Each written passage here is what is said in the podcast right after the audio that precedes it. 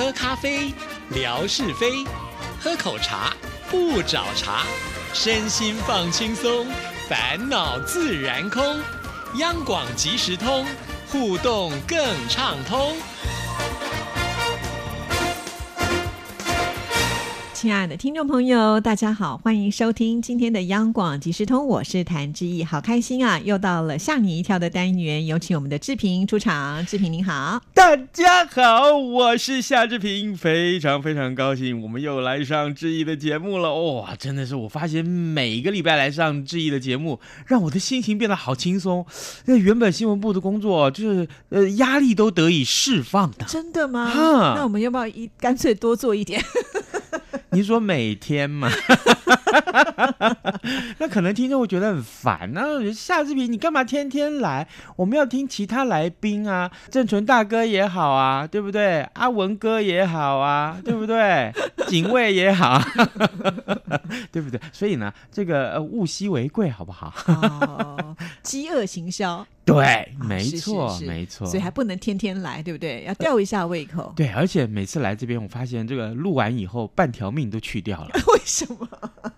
每次都要很专心呢。对，而且你常常在我节目当中还要饰演好多角色。对，然后呢，每一则趣闻之外，我还要努力想一想，跟咱们生活里面相关的有哪些。比如说，呃，等一下我们要讲的这个啊，这有趣的新闻也好，可是呢，呃，发现自己本身也有这样的毛病，哦我就会赶快把这些情况要整理一下，回想一下，我们才可以在节目里面跟大家分享。哎，所以你不要说啊，这每次咱们都是有备而来耶。当然喽，对哼我们央广的节目主持人都是很优质的呢。这 怎么怎么你不接话了呢？我突然觉得再接下去，我们就有一点这个老王了，是是？假新闻关三天呢。好啦，第一则要告诉我们的是什么？第一则我要告诉大家，哎，大家这个划手机划的很过火了，对不对？是啊，有没有觉得段时间之后，这个你的眼睛眼力就会不堪负荷，觉会得眼睛很吃力？会我就有，真的吗？嗯你你的情况是怎么样？就是觉得呃，拿起手机划很久之后呢，你再看别的东西是花的，哎，花的有多花？就是有一点模糊的感觉。是。就眼睛一定要去调那个焦距，好像要再调一段时间，它才慢慢的会适应。那我告诉你，我的情况更严重。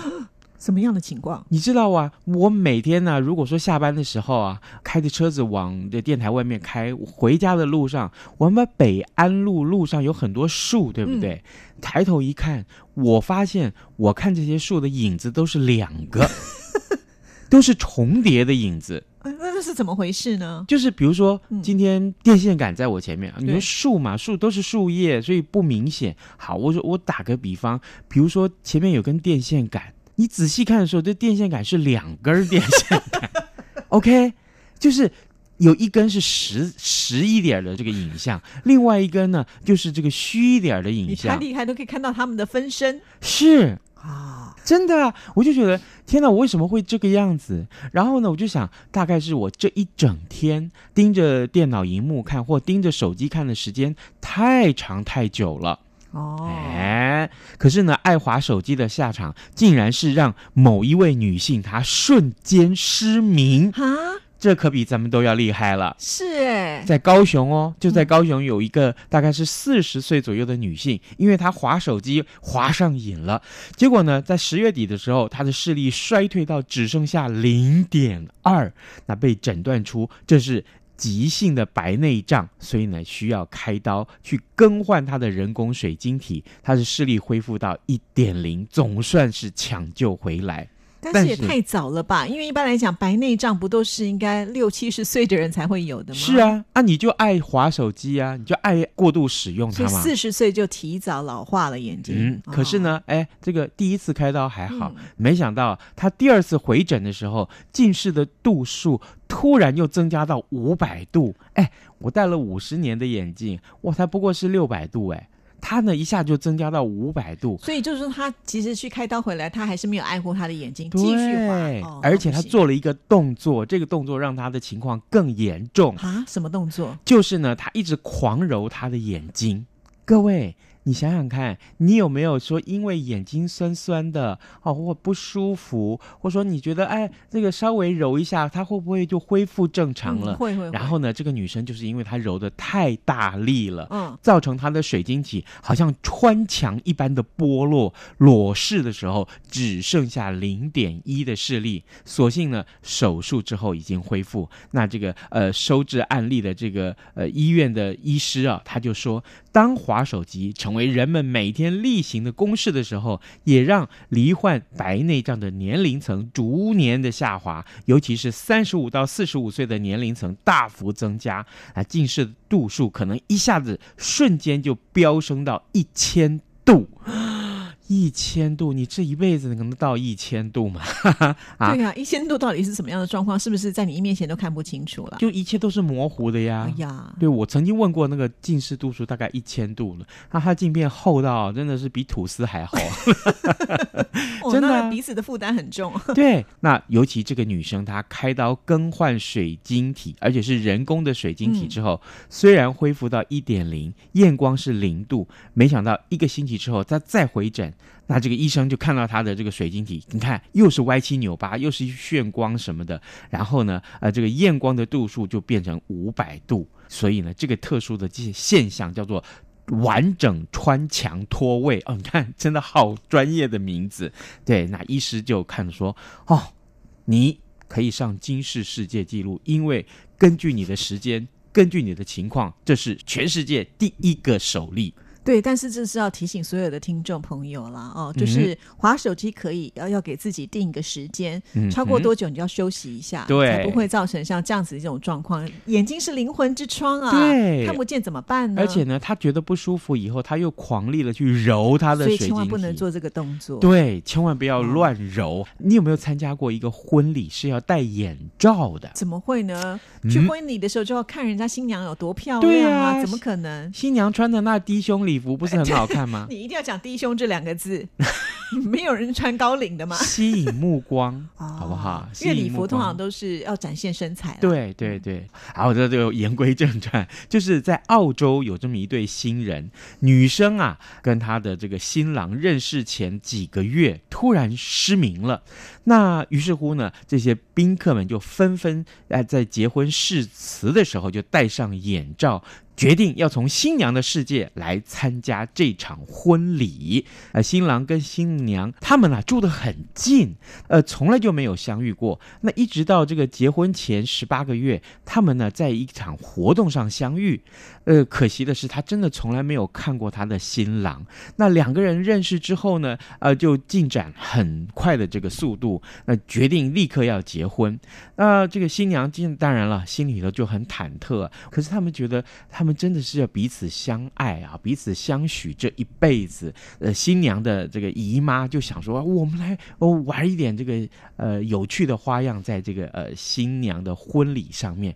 于是乎，他就很浪漫哦，他就叫一只猫头鹰叼着那个戒指，然后就不不不不不飞过来好，特别哦。，对，然后送到他的手上的黑。美，对，结婚的这个现场有很多鲜花，喷上了精油，就是希望让这个失去视力的新娘哦可以从另外的感官上面，能够让她对这场婚礼是印象深刻的。哇，好贴心哦！所以喽就是，用一些呃味道啦，或者一些动作啦，让这个嗯新娘能够感受到她是被尊重的。而且呢，不只是新娘，因为在场宾客都戴上了眼罩，所以大家一起是用心去感受这场婚礼。对，然后这个新郎那可不得了了，嗯婚礼上面只有新郎是看得到的。他不用戴眼罩，对 对对，可是呢，他眼睛也没闲着，是他眼睛是泪流满面，因为太感感动了。哦。对哇，所以这个好特别的婚礼哦这个婚礼，对我我已经很久没有参加婚礼。如果我参加婚礼是这么个感人的话，其实我也会很想哭一场。你太嗯感性，你到哪都要哭一次。对呀，我就是这种人呐、我哭点很低的。是、哦你知道我，我连看那个《如懿传》，我都可以哭的稀里哗啦。然后看那个什么，呃，延禧的时候，我也是哭的稀里这哗啦。这也可以哭的稀里哗对啦。，尤其是最后他在唱那个主题曲的时候，我也是觉得，天哪，这主题曲好美哦！哇，你知道那个歌词唱起来，我慢慢的品雪落下的声音，有没有？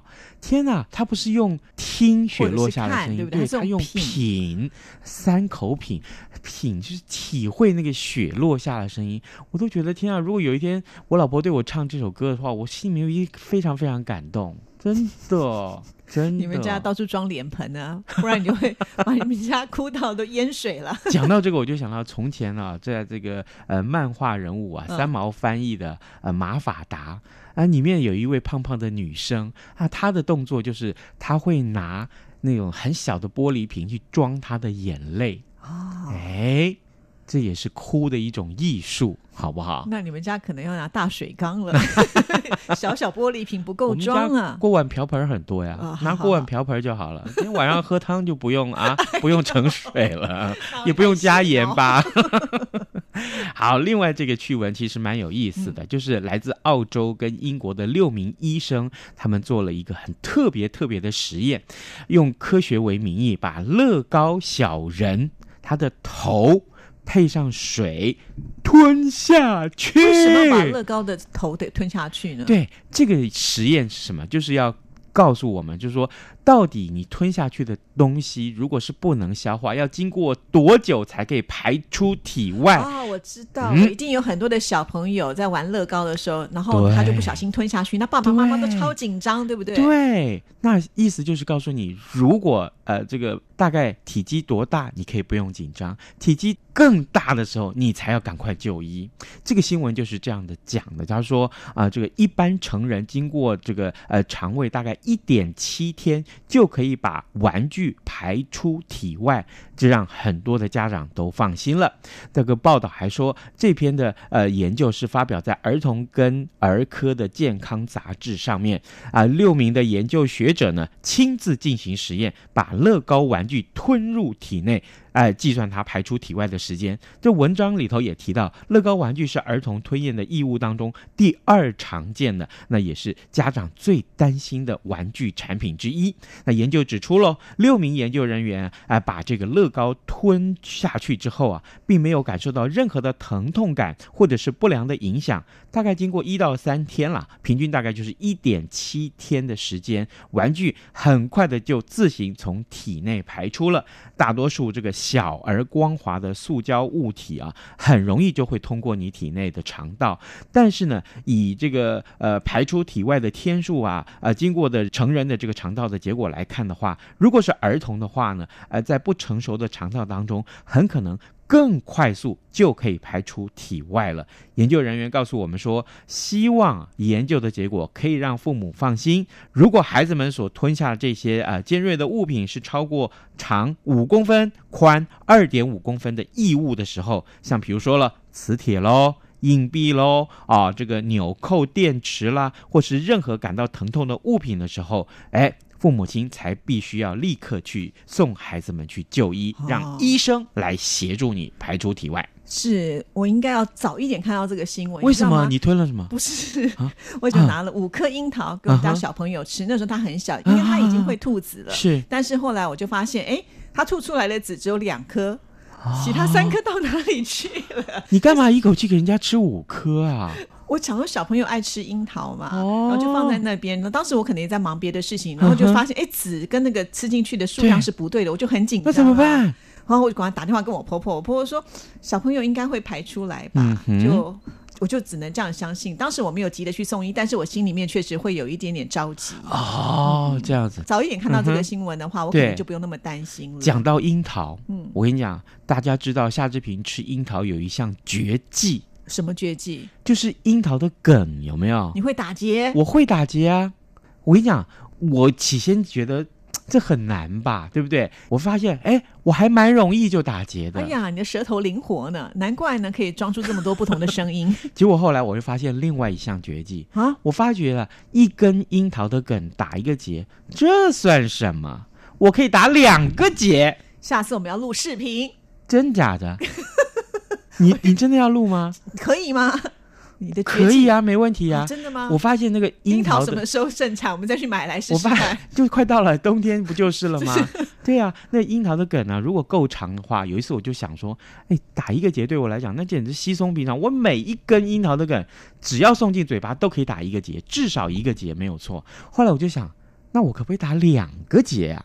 于是乎有一次我就试试看，稍微久了一点没有错，大概又多了大概三十秒吧。对，然后呢，等到我嘴巴里面，但是我都有感觉，我确定可以打两个结，我就这样拿出来。然后呢，我的朋友一看就说：“啊两个结，你好厉害哦，搞不好你可以创金氏世界纪录。真的！”所以从此以后，我就得了另外一个封号什么封号？——灵蛇。